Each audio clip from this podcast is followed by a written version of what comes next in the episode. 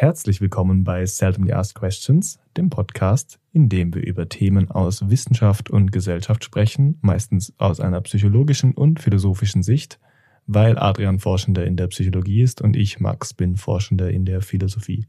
Bevor wir uns der eigentlichen Seldomly Asked Question widmen, besprechen wir meistens eine Seldomly Asked Unrelated Question, um ein bisschen warm zu werden und ins Gespräch reinzukommen. Viel Spaß. Ich habe da gestern so einen Instagram-Post gesehen. Ähm, das war eigentlich also einer von diesen Accounts, die gehen auf Reddit und machen da Screenshots von interessanten Sachen und reposten das dann auf Instagram. Und das ist dann deren Account. Aber das Thema war, was sind äh, Mythen, die euch eigentlich nerven? Also redest du so von so Urban Myths, also so urbanen Legenden oder Genau. sind das eher so Fun Facts? So Urban also aber- Myths also oder das- okay. ja, Fun Facts. Nee, das Es die sind- wären dann falsch. Es können ja auch Fun Facts Okay. oder Fun False Facts. Ja. Also das Thema war eben dann, ähm, was sind so Urban Myths, also Mythen, die ähm, ja komplett äh, dumm sind eigentlich, weil sie Hey, komplett falsch sind. Da trittst du bei mir einen Rant los, ja. weil mir fällt so viel bescheuertes Zeug dazu ein. Aber ich möchte vorher noch was anderes sagen, nämlich, was mich viel, viel mehr nervt als Urban Legends oder Urban Myths, sind so Facts, die stimmen, die dir die Leute die ganze Zeit aufdrücken. Mhm. So, man kann seinen Ellbogen nicht ablecken oder so Scheiß. Das weiß ich schon seit 2003 aus dem Mickey Mouse Magazin. Ja. Das, das höre ich immer wieder und ich denke so, ja, das ist ja noch so alt und so dumm oder irgendwelche Früchte, die eigentlich Nüsse sind oder so ein Scheiß. Ja, Das genau. nervt mich komplett. Wen interessiert es? Ja. Ich esse das einfach und es schmeckt gut. Ich, ich glaube, also die Urban Myths, wir haben es vorher schon kurz äh, angesprochen im Off, die uns beide nerven. Sie haben was mit Spinnen zu tun. Also meine sind wirklich, ich habe mehrere, die mir jetzt gerade einfallen, die sind alle sehr spinnig. Mhm. Ja, also der, an den ich denken kann, der auch in diesem Instagram-Post äh, erwähnt wurde, war eben, dass man, äh, dass so der durchschnittliche Mensch im Jahr durchschnittlich acht Spinnen isst. Ja, so ein Scheiß. Vor allem, ich habe das schon mit allen, ich habe das so mit allen möglichen Variationen gehört. Schon von, ja, ich glaube, sieben ist immer so eine Zahl, die in so Mythen gern verwendet wird, Genau. weil es sich so gut anhört. ja, Acht habe ich schon gehört, neun habe ich schon gehört, ich habe aber auch schon über 20 gehört. ja. Ich denke, wenn jeder 20 Spinnen schlucken würde, es gäbe doch keine Hausspinnen mehr.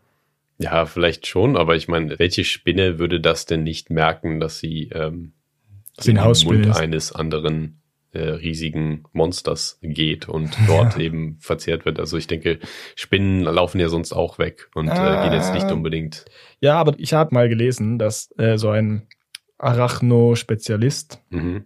gesagt hat, dass wir für Spinnen so groß sind, dass wir wie Teil des Geländes sind. Hm. Es ergibt aber für eine Spinne generell keinen Sinn, einfach rumzulatschen. Das machen die ja sowieso nicht, vor allem nicht in Europa. Es sind die meisten Spinnen, die wir haben, sind ja so Netzspinnen. Mhm. Genau. Und dann frage ich mich einfach, wieso sollte eine Spinne überhaupt auf mir rumlatschen und denken, ah, eine Höhle, die sehr feucht ist und, Und nach Mensch riecht. und also ausatmet. Ja, eben. Nasen haben sie ja sicherlich auch oder irgendwelche Sinnesorgane. Spinnen sind eigentlich zu 99 Prozent Nasen auf meinen.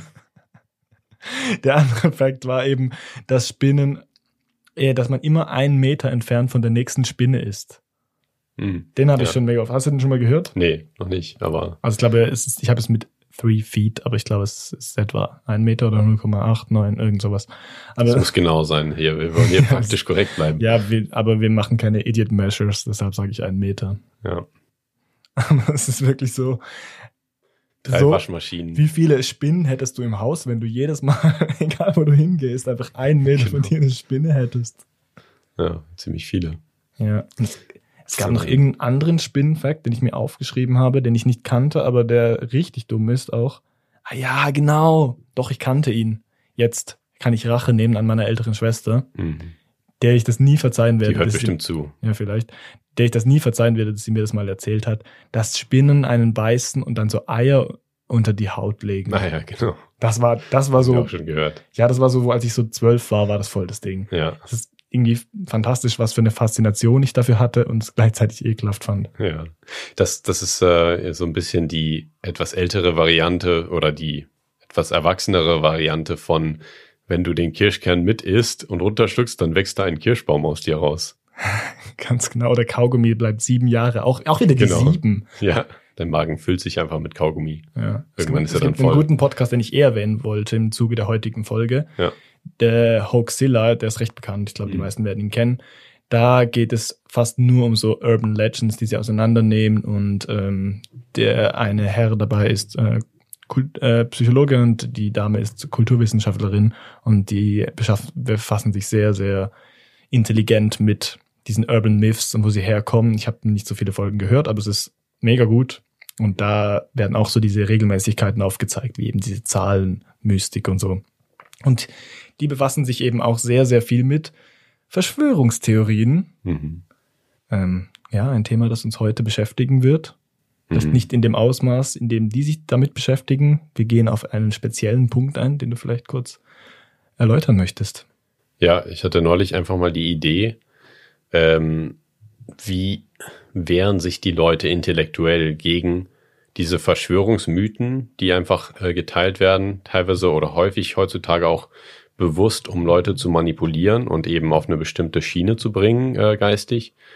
Aber ähm, es ist auch eigentlich viel breiter gemeint, dass man ähm, auch überall oder sehr, sehr häufig im Leben an verschiedensten Stationen einfach diese Situationen hat, wo man einfach Einflussnahme hat durch andere Menschen, also nicht unbedingt manipulativ oder bewusst, aber man hat einfach Leute, die äh, mit einem interagieren und einem was sagen und einen dadurch auf eine, ja, einem das Weltbild ein bisschen verändern, im, im ganz Kleinen. Und ähm, da, die Frage ist dann immer, was bringt jemanden dazu, Sachen, die falsch sind oder ein ähm, Fehlleiten zu glauben oder eben nicht zu glauben?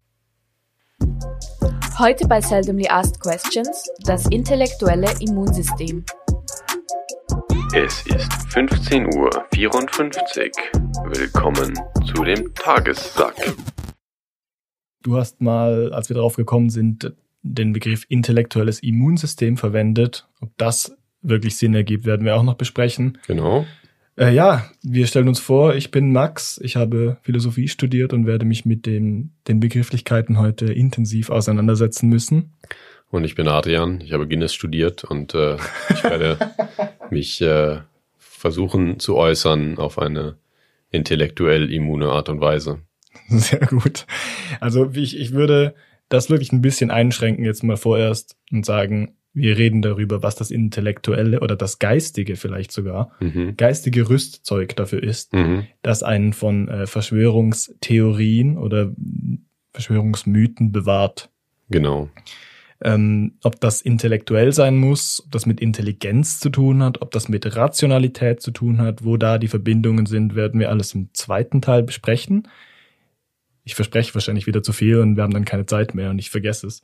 Aber ähm, im ersten Teil möchte ich mal einfach diese Grundcharakteristika von Verschwörungstheorien in Anführungszeichen ähm, mal besprechen. Vorweg möchte ich sagen, dass ich den Begriff nicht so gut finde. Das habe ich auch, ähm, glaube ich, von äh, bei Hoaxilla mal gehört oder so, dass sie darüber geredet haben oder sonst irgendwo schon gelesen. Mhm. Es ist eigentlich keine Theorie. Es, da können wir später noch genau drüber sprechen. Eigentlich erfüllen diese Mythen nie die ähm, Bedingungen für eine Theorie, sondern es sind wirklich eigentlich eher Verschwörungserzählungen. Ja. Ich würde mal jetzt im Nachhinein, wenn ich Verschwörungstheorie sage, ist es in Anführungszeichen gemeint. Und wenn ich Verschwörungsmythos sage, dann meine ich das so. Weil es ja so genannt ja. In, in der Volkssprache oft Theorien sind. Es ist auch einfach ein, ein loser Begriff von Theorie. Aber ja, was sind die Grundcharakteristika von Verschwörungstheorien? Ich glaube, alle kennen irgendeine. Ich wollte einen Aluhut anziehen heute, aber habe ihn zu Hause vergessen. Hätte auch viel zu viel geraschelt äh, fürs Mikro. Ich glaube, Nicole wäre nicht glücklich gewesen. Nee. Aber ähm, was ist so deine Lieblingsverschwörungstheorie? Hm. Also, also du hast mir nur vorhin, Covid ist zu neu und zu traurig. Ja, du hast mir nur vorhin ein Meme geschickt darüber, dass Leute sagen, die Mondlandung war äh, gestaged und alles mit CGI bearbeitet und äh, dann ist dann auf dem Bild einfach ein Beispiel von CGI aus dem Jahre 1979. Das war schon sehr lustig. Sieht einfach so aus wie so ein ge geplättetes Michelin-Männchen. Ja, genau. Sehr, sehr schlecht. Ja, da würde ich auch die Flach, Flacherde-Theorie reinzählen. Ja, genau. Das ist ein bisschen das Gleiche, weil die, weil wenn man die Flacherde annimmt, muss man die Mondlandung ja fast leugnen. Mhm. Außer man hat ein wirklich sehr, sehr komisches Weltbild. Ja. Wenn das überhaupt noch schlimmer werden kann. Ich meine, gut, der Mond könnte ja einfach so starr über der Erde hängen, wenn sie eine Scheibe ist. Und auf der anderen Seite ist dann irgendwie was anderes. Aber ja.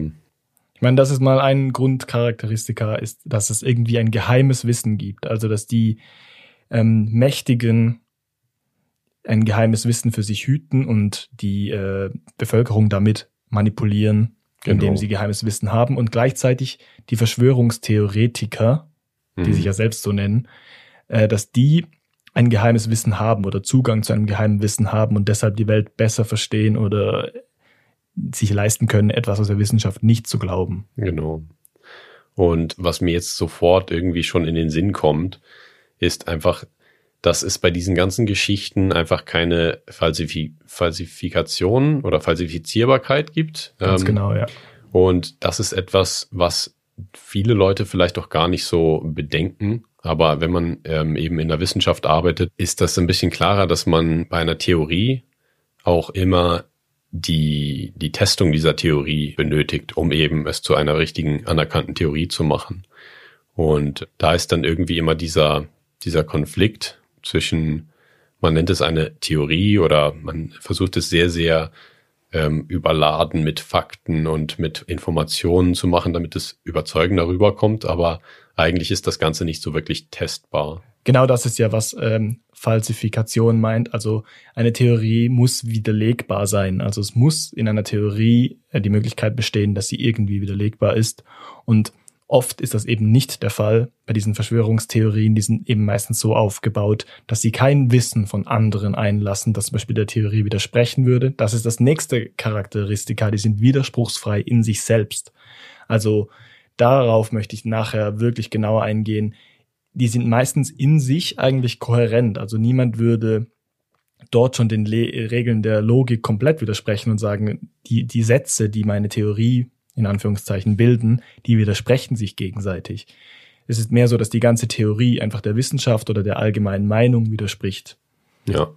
Das nächste Charakteristikum wäre dann die Einfachheit der Theorie selbst. Also meistens wird durch diesen Verschwörungsmythos oder so die sogenannte Theorie etwas einfach erklärt, was eigentlich ein sehr, sehr komplexer Sachverhalt ist. Mhm. Das spricht natürlich auch eine äh, gewisse Gruppe von Leuten an, die nicht Experten sind. Zum Beispiel auch mich. Also ich habe auch schon ähm, Videos geschaut, wo ich erst geglaubt habe und dann erst äh, darauf hingewiesen wurde, dass es vielleicht kritisch ist. Das, wär, das, das beste Beispiel war dieses, diese ganze 9-11-Verschwörung. Ja. Da waren wir, oder da war ich noch relativ jung und da gab es auch so viele YouTube-Videos, wie dass das nicht sein kann und die waren für mich eigentlich mega überzeugend. Ich hätte nie, ich habe nicht wirklich daran geglaubt, dass das ein Inside-Job war, also dass die äh, Vereinigten Staaten das selbst ausgelöst haben, aber ja. ich hatte schon so lange das Gefühl, da ist irgendwas faul, auch weil das so so erdrückend in der Allgemeinheit geglaubt wurde. Mhm.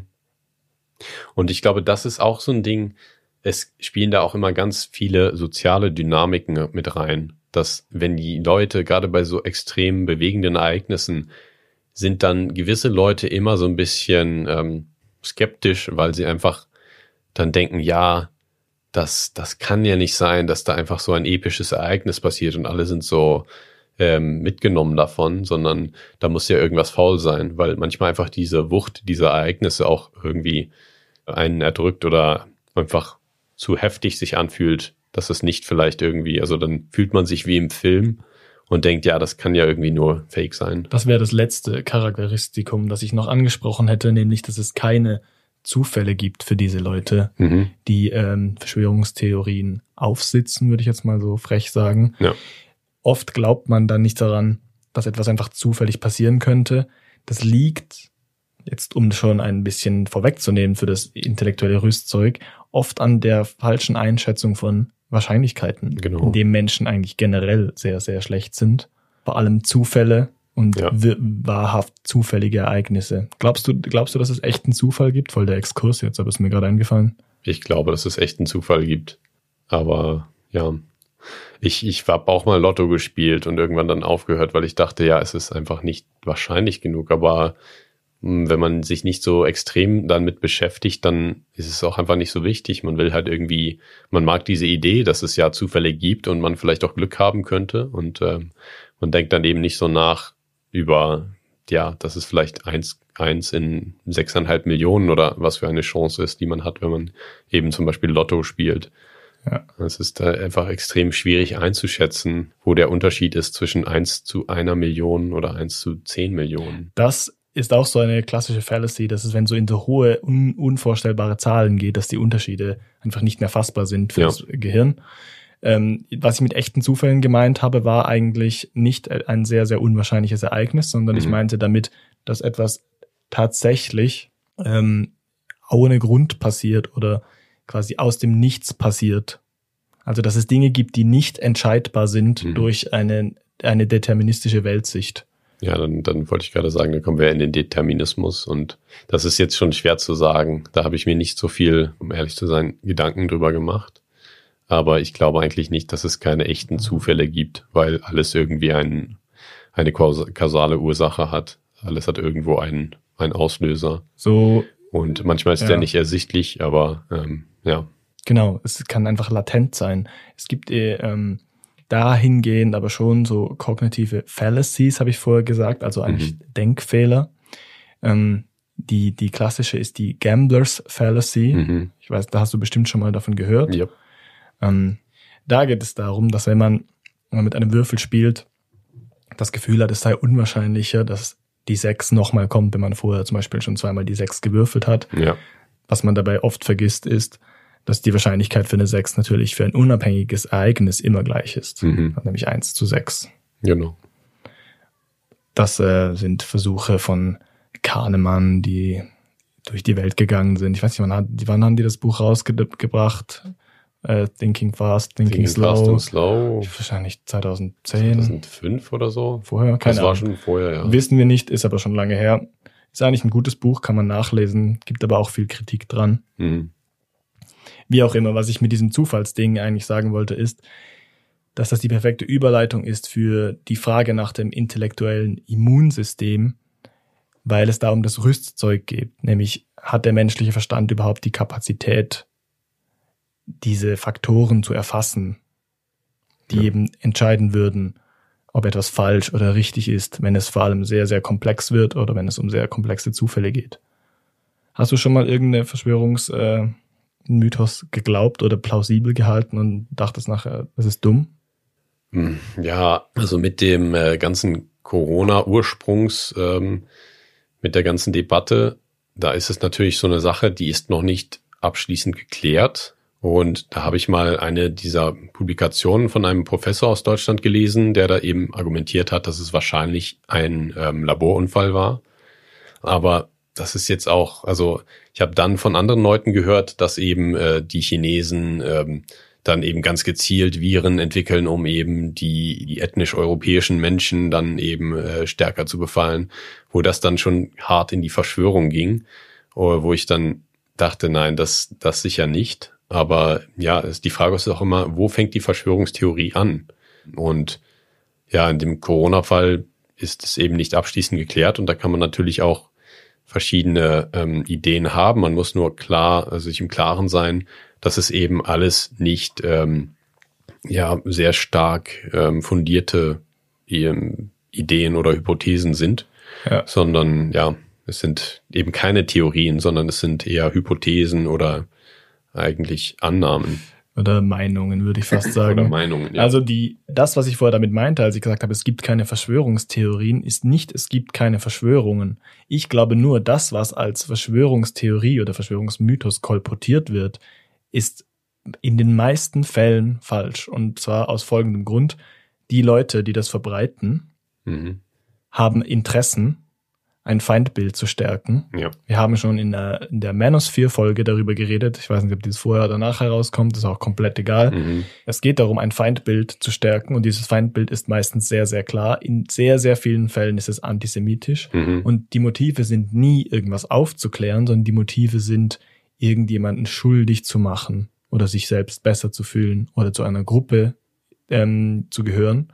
Und äh, bevor wir jetzt auf die sozialen Mechanismen eingehen oder die psychologischen Mechanismen, möchte ich nur noch sagen, es gibt natürlich Verschwörungen, aber die werden nicht aufgedeckt von Leuten, die zu Hause am PC sitzen und irgendwas googeln, sondern ja. die werden investigativ aufgedeckt von Leuten, die richtige Theorien haben, nämlich aufgrund von handfesten Beweisen. Ich meine, ähm, Edward Snowden ist ein Beispiel. Es gibt immer wieder Verschwörungen. Ich meine, es das passiert auch sehr, sehr schnell, dass sich Leute etwas vornehmen und ihre Motive nicht sofort den Betroffenen mitteilen. Ja. So schnell ist eine Verschwörung geschaffen.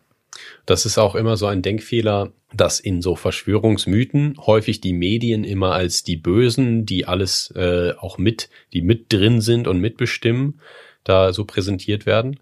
Aber wenn man mal nachdenkt, zum Beispiel ähm, so die ähm, Unwahrheiten über den Irak äh, oder im Voraus des Irakkriegs, die die ähm, bestimmte US-Institution eben dann verbreitet haben, um den Krieg zu legitimieren, die wurden halt auch durch die investigativen Medien ähm, aufgedeckt. Und es wird fast jede Verschwörung dann durch ähm, Medienarbeit aufgedeckt, die laut gewissen Verschwörungsideologen dann sehr böse sind oder irgendwie mit drin hängen, aber eigentlich, also da wird diese Komplexität auch ähm, völlig vereinfacht und dann eben unwahr ähm, dargestellt. Ja, ich meine, es ist einfach sehr, sehr viel Arbeit. Man muss da hingehen, man riskiert im Zweifelsfall sein Leben oder seine Arbeit man äh, muss die Leute befragen, die betroffen waren oder sind. Man äh, legt sich mit Institutionen an, die durchaus die Macht haben, mal was zu vertuschen, wie die ja. NSA zum Beispiel oder so. Genau. Es ist einfach sehr, sehr unplausibel, dass irgendjemand, der zu Hause unzufrieden mit seinem Leben ist, äh, sich sowas, ja, sowas rausfindet und ja. sich sowas nicht einfach ausdenkt und das verbreitet an Leute, die leider nicht das Rüstzeug zur Verfügung haben, der Theorie nicht aufzusitzen. Ich möchte überhaupt nicht äh, Leute bashen, die mal eine, an eine Verschwörungstheorie geglaubt haben oder sie für plausibel halten. Jedoch ähm, finde ich es absolut verwerflich, solche Theorien zu verbreiten. Ja. Ja, es ist eben immer die, die Sache, wenn du etwas, etwas bewusst verbreitest, wovon du weißt, dass es falsch ist oder ähm, fehlleitend, dann ist das eben äh, moralisch verwerflich. Aber jeder kann noch mal einer Verschwörungs, ähm, einem Verschwörungsmythos äh, aufsitzen, weil ja, wir haben von vielen Sachen sehr wenig Ahnung und da kann das eben immer mal passieren, dass man etwas hört, was sich plausibel anhört im ersten Moment und ähm, dann eben erst nach längerer Recherche oder eben nach mehr Informationen, ähm, die man rausfindet, dann als ähm, unwahrscheinlich oder unwahr erweist. Dann würde ich doch jetzt mal zum intellektuellen Rüstzeug kommen mhm. oder zum äh, sogenannten intellektuellen Immunsystem. Was würdest du denn so jetzt spontan sagen, was so der Faktor ist? Ich glaube, wir können dabei immer noch besprechen, was die psychologischen Motive sind. Ja. Ich glaube, das ist nicht so eine Persönlichkeitssache oder das ist nichts, was jemand einfach in sich hat, sondern das ist eher ein Verhalten, was man üben muss, wo man einfach täglich ähm, an ganz harmlosen Dingen üben kann. Und eben, ja, das, das kommt darauf an, dass jemand routinemäßig einfach Sachen hinterfragt und nicht für bare Münze nimmt, sondern wenn jemand etwas hört, auch Sachen, die einem gefallen, die man gerne glauben würde, trotzdem zu fragen, ist das wirklich wahr? Stimmt das? Wie wahrscheinlich ist das, dass das wirklich stimmt? Dass man Sachen hinterfragt und eben versucht, objektive Informationen zu bekommen oder wenn man keine objektiven Informationen bekommen kann, dann vielleicht von verschiedenen Quellen Informationen abwägen und eben schauen, schauen, wie die Informationslage ist zu einem Thema. Und am Ende ist es natürlich eine eigene Meinungsbildung, aber es ist einfach so die Selbstreflexion auch zu sagen, das ist eben eine Meinung oder ich habe hier diese, diese, diese Quelle, auf der ich, auf denen ich das basiere. Aber ähm, es ist natürlich immer ein, ein Prozess der, der Meinungsfindung oder der Erkenntnisgewinnung. Ich habe heute nochmal extra bei äh, Kant nachgelesen, mhm. in der Kritik der reinen Vernunft, was er dazu sagt, zu äh, dem Urteilsvermögen und eben dem Erkenntnisgewinn. Und ähm, da kamen genau diese zwei Seiten, die du jetzt gerade angesprochen hast, zum Vorschein. Also er meint, Einerseits kann man subjektive Gründe für eine Erkenntnis haben, dann ist es, dann nennt er das eine Überredung, also dass man sich quasi wie etwas einredet mhm. oder andere Leute ähm, aufgrund seiner subjektiven Gründe überredet. Das andere sind die objektiven Gründe, die unabhängig von dir als Subjekt sind, nämlich in der Welt außen liegen. Und dann kann man es eine Überzeugung nennen, die irgendwie gerechtfertigt ist. Also das, was wir Wissen nennen würden. Ja. Das Interessante dabei war, ähm, dass er bei den subjektiven Gründen zum Beispiel Emotionen genannt hat. Und das ist ja genau der Punkt bei der, ähm, beim Verschwörungsglauben. Ich glaube, die psychologischen Motive, sowas zu glauben, abgesehen davon, ob man jetzt das Rüstzeug hat oder nicht, sind, äh, dass diese Einfachheit zum Beispiel von Theorien sehr, sehr ansprechend sein kann und einen selbst beruhigt zum Beispiel. Mhm. Vor allem, wenn man betroffen ist. Sagen wir zum Beispiel von der Pharmaindustrie. Mhm. Eine Verschwörung wäre, dass uns Big Pharma krank machen möchte, damit sie mehr Medikamente verkauft. Ja. Und das ist ja eben auch so ein Ding. Da ist ähm, sicherlich einiges zu finden in Sachen Pharmaindustrie, die ähm, einige Sachen getan hat oder tut, ähm, die wirklich nicht gut für diese Leute sind, wo man auch Gründe haben kann, denen skeptisch gegenüberzutreten und die zu kritisieren. Aber es ist dann eben so eine Aufgabe dieses wirklich fundierten Skeptizismus, wenn man dann einfach gewisse Sachen glaubt, die völlig haltlos sind und ähm, dann eben nicht mehr auf, auf Faktentestung basieren. Ich weiß jetzt nicht genau, ähm, was du noch zum intellektuellen Immunsystem gefunden hast, also diesen Begriff. Mhm. Aber als ich länger darüber nachgedacht habe, hatte ich das Gefühl, die Metapher ist in einigen Aspekten gut, Mhm. aber in anderen ist sie auch sehr, sehr schlecht. Äh, warum dachtest du, also warum findest du sie schlecht? Ich kann gleich mal erklären, warum ich sie gut finde, aber Erklär doch erstmal, warum du sie gut findest. okay, dann, dann mache ich das erst. Also ich finde, das Immunsystem äh, im Körper, das äh, wehrt ja Angriffe ab aus der Außenwelt. Und Das können Viren sein oder Bakterien, äh, gewisse Sachen. Und das reagiert dann, da kommt ein ähm, Feind, wie man so gerne sagt, also einfach ein Fremdkörper in unseren Körper und kann dort potenziell Schaden anrichten, macht es manchmal auch. Und dann reagiert das Immunsystem und ähm, fängt eben an, sich dagegen zu wehren und diesen ähm, ja, Angreifer zu neutralisieren. Und in unserem Kopf ist es ja auch so, dass man Ideen von anderen Menschen in seinen Kopf reinlässt, wenn man mit Leuten redet, wenn man sieht, was Leute machen, äh, wenn man bestimmte Sachen eben erlebt. Und dann ist eben die Frage, verfestigen sich diese Ideen in, in, im eigenen Kopf oder setzt man sich damit auseinander und ähm, testet die erstmal, ob die gut für einen sind und setzt sie dann entweder außer Kraft oder integriert sie in, den, in das eigene Innenleben. Ja. Also das Gute daran ist, dass es ja diesen Übungseffekt im Immunsystem wirklich gibt. Also man kann ja sich Genau. zum Beispiel impfen oder im Vorhinein wappnen gegen äh, Gedankengut, Mhm. nämlich mit guten Argumenten oder mit Gegenbeispielen, die man schon kennt. Andererseits hat das Immunsystem für mich doch auch eine Konnotation, also so einen Beigeschmack von ähm, einer Disposition, nämlich dass es fix schon so ist und sich Mhm. nicht mehr groß ändert. Der zweite Teil gefällt mir auch nicht, nämlich intellektuell. Ich weiß ehrlich gesagt nicht wirklich, was das bedeuten soll. Mhm. Im äh, philosophischen Kontext kann man daraus vieles machen, nämlich geistig erfassbar oder man sagt die Intelligenz betreffend Mhm. oder man sagt eben die Rationalität betreffend. Ja. Letzteres wäre vor allem, was ich für sinnvoll erachte. Ich Mhm. weiß nicht, hast du dir Gedanken darüber gemacht, ähm, was es mit der Intelligenz zu tun haben könnte?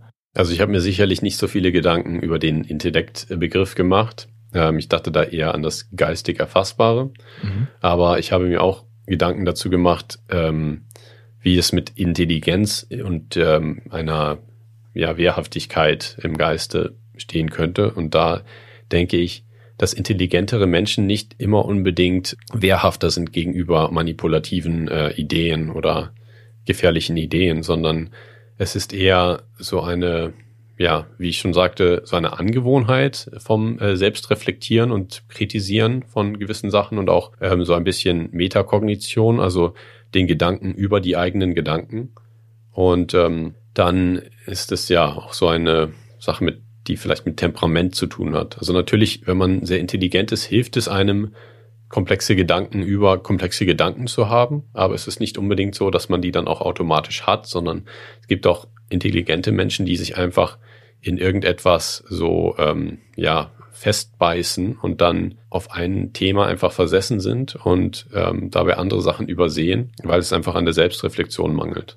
Wenn wir über den Intelligenzbegriff jetzt im psychologischen Sinne reden, also ein bisschen enger als äh, in dem Sinne, wo man jetzt so umgangssprachlich, das Mhm. damit, was man damit meint. Ja. Ich meine, umgangssprachlich meint man die intellektuellen, jetzt kommt das Wort wieder Fähigkeiten generell. Mhm. Also man sagt einfach, es gibt irgendwie geistige, äh, kognitive Fähigkeiten zum Beispiel. Ja. Aber eigentlich im engen psychologischen Sinn ist es ja nicht so. Also die, die Intelligenz heißt ist halt genau das, was man mit dem Test misst. Und das sind oft einfach so logische, problemlöse Fähigkeiten. Ja.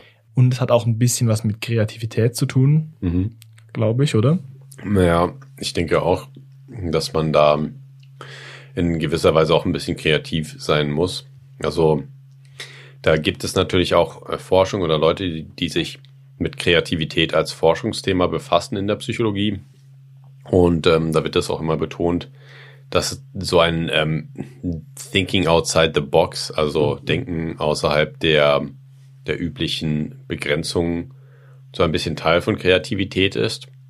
Aber ja, im, im Intelligenztest, im IQ-Test ist das natürlich ein sehr zielführendes, problemlösendes Verhalten, was da gefordert wird.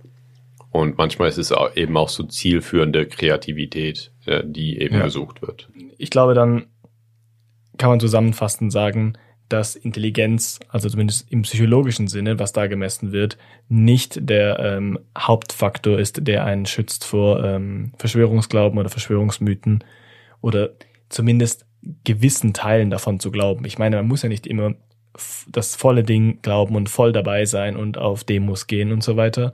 Man kann auch einfach ein bisschen die Realität anzweifeln oder die Wissenschaft anzweifeln oder man kann generell ins Grübeln kommen und sich fragen, hey, gibt es mächtige Leute, die mir irgendwelche Informationen verheimlichen? Ich glaube, jetzt kommen wir zu dem, was, was ich eigentlich als dieses äh, Rüstzeug betrachte, nämlich die äh, Vernunftfähigkeit, das Vernunftvermögen, was man eben auch oft Rationalität nennt. Das ist einfach äh, Latein Ratio, ist eigentlich die Vernunft. Rationalität wird oft so als technischer Begriff verwendet in der Philosophie, aber was damit gemeint ist, ist das Vernunftvermögen. Und jetzt kommen wir dazu, was das denn eigentlich abgrenzt von Intelli äh, Intelligenz. Also wenn es nicht um die kognitiven Fähigkeiten geht. Was äh, Rationalität eigentlich beschreibt, ist die Standards, nach denen man äh, eine, einen Rechtfertiger mit einer Überzeugung verbinden sollte. Das heißt, man hat eine Überzeugung, man glaubt an irgendwas und man soll die rechtfertigen. Das hatten wir schon ein paar Mal äh, in epistemologischen Erklärungen, also wo es um die Erkenntnistheorie geht. Wenn es um Wissen geht, ähm, dann spricht man von Überzeugungen, die eine Rechtfertigung haben und gleichzeitig wahr sind. Und die Rationalität beschreibt die Standards, die den Rechtfertiger mit der Überzeugung verbinden. Das würde heißen, ähm, die Gründe, die man hat, um eine Überzeugung zu stützen. Das können einerseits logische Gründe sein, also zum Beispiel, dass ein Begriff im anderen Begriff enthalten ist. Also das ist dann deduktiv, nennt man das. Man würde zum Beispiel sagen, wir reden über Junggesellen, das heißt, diese Person ist auch unverheiratet. Das wäre ein sehr guter Grund, ein logischer Grund. Oder ähm, Syllogismen, das sind so Schlussregeln, die es von Aristoteles geht, äh, gibt. Da muss man jetzt nicht genauer drauf eingehen. Der andere Standard, der viel interessanter für uns ist, ist die Induktion, also dass man nicht deduktiv ableitet aus einem Begriff heraus, also nicht analytisch, sondern dass man nach den Regeln der Wahrscheinlichkeit auf etwas schließt und zwar induktiv, also von einem äh, oder mehreren Ereignissen, die man wahrnimmt, auf eine allgemeine Regel, die auch falsifiz äh, falsifizierbar sein muss. Mhm. Und das wären die zwei Standards der Rationalität, die man haben sollte und die das Vernunftvermögen quasi begründen. Also ein Beispiel für eine äh, logische Schlussregel Mhm. wäre zum Beispiel, dass man den ra folgenden rationalen Standard anwendet auf, also ein Argument, das irgendwie auf Erfahrung basiert, ist eigentlich egal. Zum Beispiel, kein Säugetier legt Eier, manche Wassertiere legen Eier, also ist der folgende Schluss, also sind manche Wassertiere keine Säugetiere. Mhm. Das wäre rein logisch äh, vernünftig geschlossen. Das heißt, Mhm. man hat einen Rechtfertiger. Das bedeutet, man kann diese Konklusion irgendwie rechtfertigen, indem man logische Gründe vorzieht. Ja, mit einem man- Argument. Ganz genau. Man hat logische Standards und sagt, wenn zum Beispiel kein Säugetier genannt wird und manche Wassertiere ähm, Eier legen, dann sind die darin enthalten. Das ist wie so ein Venn-Diagramm. Also es ist eine logische Folgerung. Ja. Induktiv wäre zum Beispiel zu glauben, dass morgen die Sonne wieder aufgeht, weil das schon seit immer so war. Mhm. Man hat zwar keine endgültigen Gründe davor, für, aber Wahrscheinlichkeitsrechtfertiger. Also man Mhm. sagt, das war jetzt schon immer so und es ist äußerst, äußerst unwahrscheinlich, dass das morgen nicht mehr passiert. Ja. Es gibt zwar auch Probleme damit, und das nennt man ja auch das Induktionsproblem, nämlich dass man das nie vollständig beweisen kann, aber das macht eben eine gute Theorie aus. Es wäre widerlegbar, falsifizierbar, was wir vorher genannt ja. haben, nämlich wenn die Sonne morgen nicht aufgeht, hat man ein gutes Gegenbeispiel für diese Theorie, genau. die besagen würde, die Sonne geht jeden Morgen auf. Und das ist dann auch das Problem vieler Leute, die an Verschwörungsmythen glauben, dass sie eben Induktion nicht konsequent betreiben und sagen, hier, das ist einmal passiert, also stimmt das auch und dann eben ganz viele andere Situationen ausblenden, ähm, wo es eben ähm, ja widerlegt worden wäre durch andere äh, Evidenz.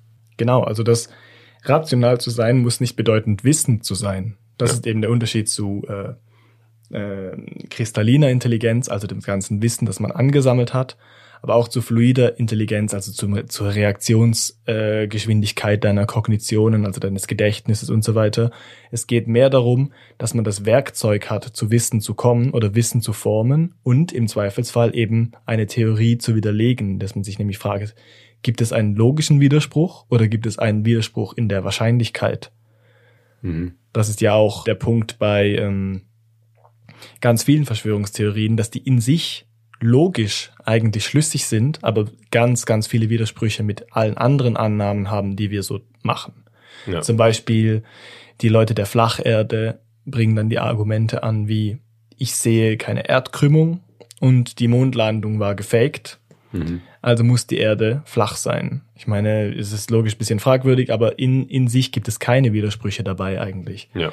Das Problem ist nur, dass es ganz, ganz vielen anderen Glaubenssätzen, die du ja als Mensch auch hast, widerspricht. Zum Beispiel, dass du von äh, Japan Richtung Westen nach äh, und Osten in die USA fliegen kannst. Mhm. Ja, es ist dann einfach, dass die Leute ein so großes Konstrukt von in sich stimmigen Argumenten aufbauen, dass eben die nicht stimmigen Sachen irgendwie verdrängt werden und einem nicht mehr so deutlich ins, ins Gedächtnis oder in den Kopf springen, äh, obwohl sie das eigentlich müssten. Also das ist dann auch wieder so eine Sache, wo, ähm, ich weiß nicht, wie heißt das, Okams Rasiermesser? Ähm, ja, genau, ja. Dass ähm, diese Regel, die man in der Wissenschaft auch immer anwendet, wenn man Sachen ähm, beweisen will oder eine Theorie bilden will, dann hat man immer diese Faustregel, dass man die Sachen so einfach wie möglich oder so einfach wie nötig beschreiben sollte und eben nicht komplexer als nötig äh, beschreiben sollte. Und das ist dann auch wieder was, was hier in den, in den Kopf kommt, dass da ganz viele Sachen konstruiert werden, die vielleicht in sich stimmig sind, aber eigentlich ähm, nicht nötig sind oder die von anderen Sachen, die jetzt nicht ähm, dann besprochen werden, eben widerlegt werden könnten. Genau, also jetzt nochmal zu meinem Beispiel zurück, dass ich ein bisschen verunsichert war von diesen 9-11-Verschwörungsmythen. Da hat in einem Video jemand erklärt, warum diese Türme gar nicht so einstürzen können und warum das sehr, sehr unwahrscheinlich ist. Und es war auch ein Architekt, also eine vermeintliche Autoritätsperson. Mhm. Und die hat dann äh, Gründe angebracht, warum andere ähm, da eine Verschwörung betrieben haben oder die Mächtigen vertuschen wollten, was eigentlich passiert ist. Und das hat mich insofern verunsichert damals, weil das in sich eigentlich sehr, sehr stimmig war, was diese Person erzählt hat. Und ganz viele Fakten, also die, die rechtfertiger waren für die mhm. Überzeugung, konnte ich nicht überprüfen. Zum Beispiel, ja. ich weiß nicht, wann Stahl schmilzt und genau. was wann wo explodiert. Der Punkt war nur, im Nachhinein konnte man überprüfen, ob das überhaupt mit meinem Weltbild sonst übereinstimmt. Und ich habe ein riesiges System von Glaubenssätzen, die aufeinander aufbauen. Also jeder Mensch hat das ja. Und im besten Fall bauen sie aufeinander auf und sind verknüpft miteinander und sind durch das relativ solide und ergeben ein äh, Fundament, auf dem man urteilen kann. Und aus diesen Glaubenssätzen kann man dann schließen. Und es hat eigentlich nicht in mein restliches Weltbild hineingepasst, weil erstens habe ich nicht daran geglaubt, dass das äh, US-Government einfach so viele Leute opfern würde. Ich habe nicht daran geglaubt, ähm, dass so ein Aufwand betrieben werden würde, also dass man Flugzeuge kapern würde und dann da reinfliegen. Man könnte ja auch einfach Bombe platzieren. Man könnte es viel, viel plausibler, viel einfacher machen mit mhm. viel weniger Komplikationen. Genau. Und ähm, auch da kann man Occam's Rasiermesser anwenden. Es sind einfach zu viele Variablen im Spiel, um diese Theorie wirklich zu stützen. In sich mag es kohärent sein, aber wenn man das auf sein Weltbild anwendet, ist es eben nicht so. Es ist auch oft mit ähm, schwurbeligen Theorien, so zum Beispiel mit Astrologie. Das ist jetzt keine Verschwörungstheorie, das ist ganz anderes, aber dass Leute an irrationale Dinge glauben, also die logisch vielleicht in sich schlüssig sind, dass man sagt, mhm. ja, eben der und die, die Sternzeichen passen zueinander. Es gibt dann ein, ergibt dann ein logisches System, aus dem man schließen kann. Aber wenn man es auf das gesamte Weltbild anwendet, muss man doch eigentlich eingestehen, dass Sternzeichen mega willkürlich sind, Geburtsdaten mega willkürlich sind und dass sich die Erde in einem Präzessionszyklus befindet, also so rumtaumelt und sowieso nicht überall immer die gleichen Sternzeichen waren. Also es ergibt in sich mit dem ganzen System, das man an Glaubenssätzen hat, dann keinen Sinn. Ich möchte jetzt kurz noch auf was eingehen, was mich persönlich mega fasziniert. Es würde dir doch nie in den Sinn kommen, einen Widerspruch zu glauben, wenn er im gleichen Satz vorkommen würde. Mhm. Also zum Beispiel, Adrian ist blond und braunhaarig. Mhm. Es würde jedem sofort auffallen und die Menschen glauben eigentlich an die Gesetze der Logik. Es ist die Grundvoraussetzung zu denken und sprachlich zu funktionieren. Deshalb kann man das eigentlich fast nicht verneinen. Aber es kommt sehr oft vor, und das weißt du psychologisch, ähm, dass Leute widersprüchliche Dinge glauben, die nichts miteinander zu tun haben. Zum Beispiel, ich möchte gesund leben und ich rauche trotzdem. Ja. Vielleicht kannst du erklären, was, wie oh, das wie das heißt oder wie das zustande kommt. Ja, das ist ähm, häufig durch kognitive Dissonanz erklärbar, dass eben Leute diese Widersprüche eigentlich sehen, sie wissen davon, aber ähm, weil sie weil ihnen das nicht gut passt, weil es ihnen angenehmer ist, die zu ignorieren und ähm, vor allem lange in der Zukunft ähm, ja drohende Folgen erstmal zu ignorieren, das dann einfach so miteinander vereinbaren auf eine nicht ganz logische Art und Weise. Ähm, da gibt es wie du vorher schon angesprochen hattest, so bestimmte Denkfehler, zum Beispiel die ähm, It won't happen to me fallacy, also die Es wird mir nicht passieren, ähm, äh, der Irrtum oder ja. Fehlleistung. Und ähm, ich glaube, was, was sehr schön ist, ist, ähm, es gibt einen äh, psychologischen Wissenschaftler, der heißt ähm, Ari Kruglanski. An dieser Stelle ein ganz kurzer Hinweis aus dem Schnitt. Uns ist im Nachhinein aufgefallen, dass die gleich von Adrian zitierte Forschung nicht ursprünglich von Kruglanski stammt, sondern von Susan Fisk und Shelley Taylor.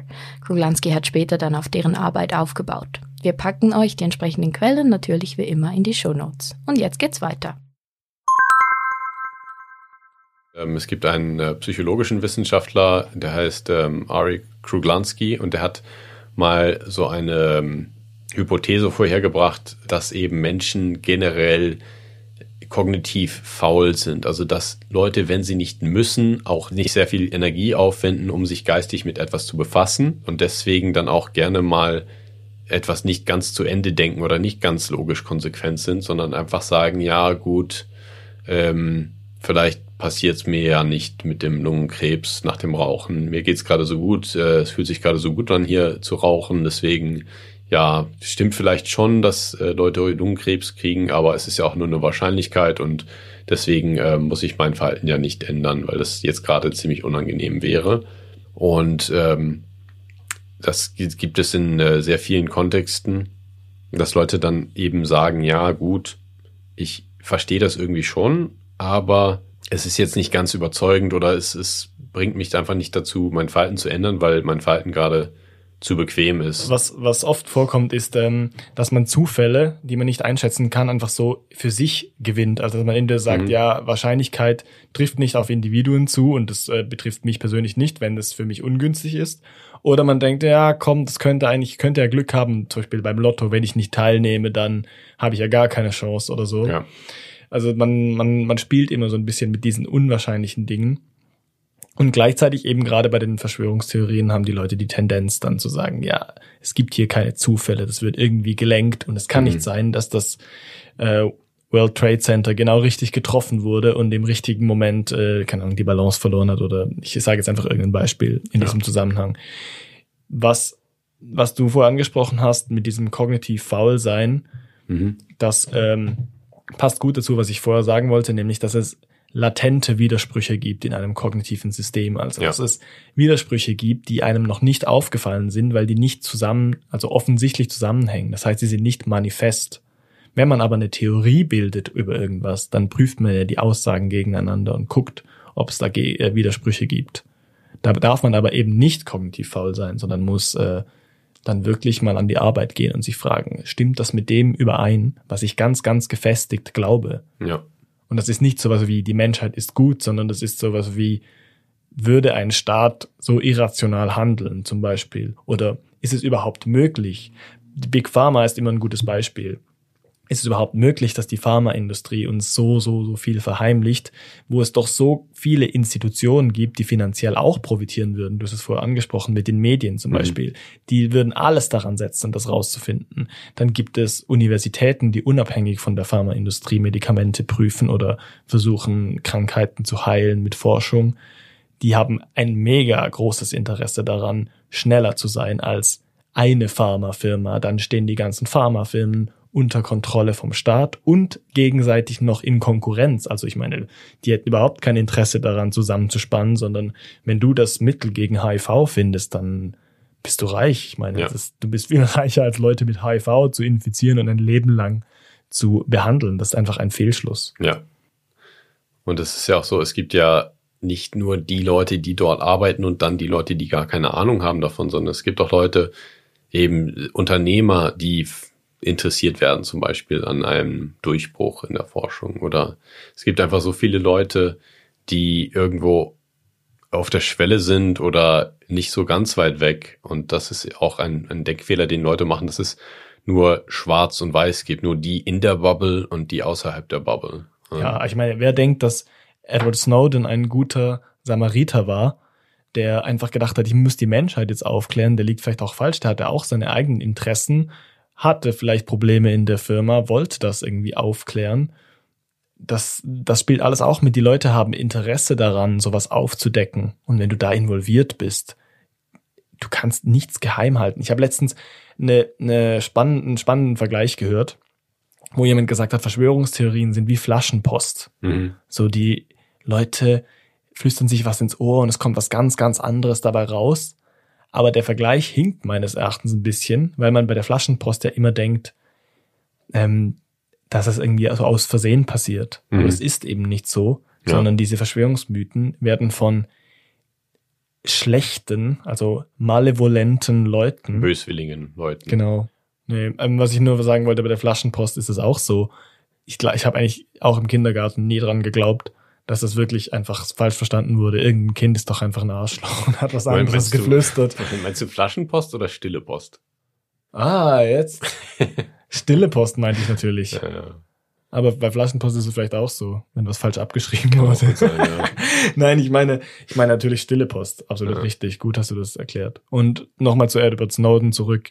Ich finde es mega gut, was er gemacht hat. Ich sage nur, man liegt falsch, wenn man denkt, dass diese Menschen das nur tun, weil sie die Men der Menschen was Gutes tun wollen. Die haben immer ihre eigenen Interessen und Motive. Und das ist auch gut so, weil genau das deckt solche Verschwörungen auf.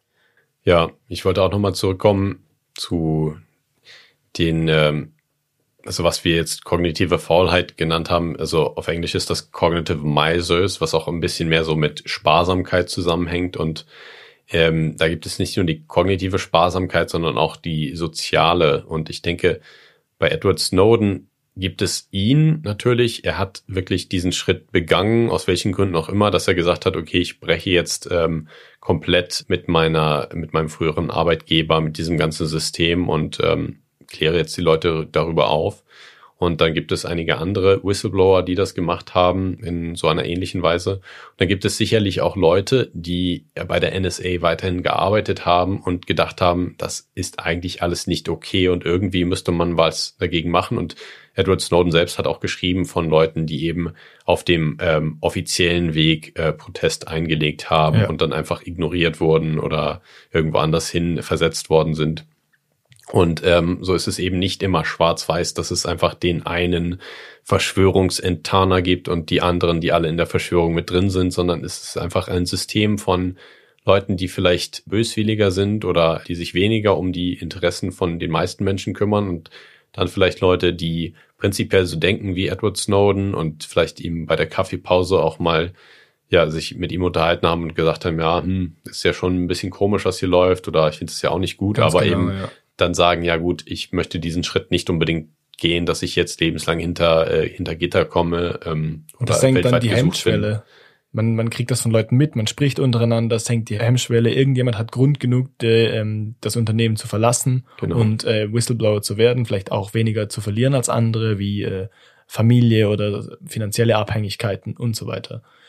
Ja. Schlussendlich, ähm, glaube ich, enden wir nochmal, indem wir auf unsere ursprüngliche Frage antworten. Gibt es ein intellektuelles Immunsystem? Ich würde sagen, jein. Und zwar in zwei Möglichkeiten. Es ist sicherlich trainierbar, aka impfbar. Mhm. Und man kann sich immer fragen, werden die rationalen Standards erfüllt? Also sind die Gründe da, für die ich etwas wissen oder glauben oder überzeugt sein kann ja, oder etwas meinen kann, entweder logisch oder wahrscheinlichkeitstechnisch? Und andererseits nein, insofern, dass es sich nicht nur, also dass es sich nicht auf alle intellektuellen Fähigkeiten äh, beschränkt und dass ich nicht finde, dass nur Intellektuelle, in Anführungszeichen, äh, gefeit sind von Verschwörungstheorien. Im Gegenteil, man hat ja gesehen während der Pandemie, wie viele sogenannte Intellektuelle das ausgenützt haben oder auch Verschwörungsglauben verfallen sind. ja, genau so würde ich das auch sagen. Ich denke eben, man kann das sehr gut als Metapher nehmen, aber man muss sich eben im Klaren sein, wie man äh, intellektuell definiert und dass man es auch nicht zu genau nimmt mit ähm, ja, den Bildern und dass man eben auch darüber nachdenkt, was denn, ähm, was man für Einflüsse dabei bedenkt, ob man wirklich nur manipulative Einflüsse bedenkt oder auch Sachen, die alltäglich passieren. Und ähm, da muss man dann irgendwann auch sagen, ja gut, ab wo ist es schädlich, dass eine Idee in einen, in einen Geist oder in einen, in, in einen Kopf eindringt und dort eben sich ähm, im Weltbild verfängt. Genau. Im Sinne des Immunsystems könnte man auch sagen, es ist eigentlich gut, wenn kleine Häppchen immer wieder mal eintreten und man seinen Skep also seine skeptische Denkweise üben kann, aber nicht so skeptisch wird, dass man sagt, ich glaube gar nichts mehr und man kann niemandem mehr glauben und man kann der Wissenschaft nicht vertrauen. In diesem Sinne würde ich äh, so äh, sinngemäß Kant zitieren und sagen, wir finden den Weg aus unserer selbstverschuldeten Unmündigkeit. Ja, das ist doch gut. Das wollte ich nämlich auch nochmal ähm, ja, betonen, dass es eben auch die andere Richtung geben kann. Also man kann zu unkritisch sein und sich manipulieren lassen, aber es gibt natürlich auch das andere Extrem, dass man eben niemandem mehr vertraut und äh, gar nichts mehr glaubt und sich so in den Wahnsinn hineinsteigert, indem man denkt, dass überall eine Manipulation oder versteckte Interessen sind und man eben, äh, es gibt eben auch Leute, die denken, dass alle irgendwie einen manipulieren wollen und ähm, alle böswillig sind. Und das ist dann eben auch nicht mehr rational, weil ähm, nicht alle sind böswillig, nicht alle wollen etwas von einem. Ähm, für manche Leute ist man auch einfach nur eine, eine Randnotiz im Leben und ähm, wird gar nicht so richtig wahrgenommen. Und sich dann immer im, im Zentrum einer Verschwörung zu sehen oder im Zentrum von Manipulation ist eben dann auch nicht ähm, sehr, sehr neutral betrachtet. Ähm, Ja. Und ja, so sollte man sich eben immer im, im guten Gleichgewicht halten mit seinen äh, intellektuellen Verteidigungskräften. Ich würde sagen, so schließen wir ab und äh, sagen, dass man uns in der Folgenbeschreibung ähm, unseren Instagram-Kanal findet und Ja. uns sonst auf allen Podcast-Portalen folgen sollte, die man Auf so jeden kennt Fall. und sich selbst aus der verschuldeten Unmündigkeit befreit, uns vielleicht auch kritisiert und mal Feedback da lässt oder so. Ja, schreibt uns gerne, was ihr denkt, ob äh, euer intellektuelles Immunsystem angesprungen ist auf die Ideen in dieser, in dieser Folge und äh, ob ihr irgendwelche Gedanken dazu habt. Sehr cool. Danke fürs Zuhören und danke fürs Gespräch. Ciao und bis zum nächsten Mal. Ciao. Das war Seldomly Asked Questions, produziert durch Freely Media. Artwork Christoph Heffelfinger.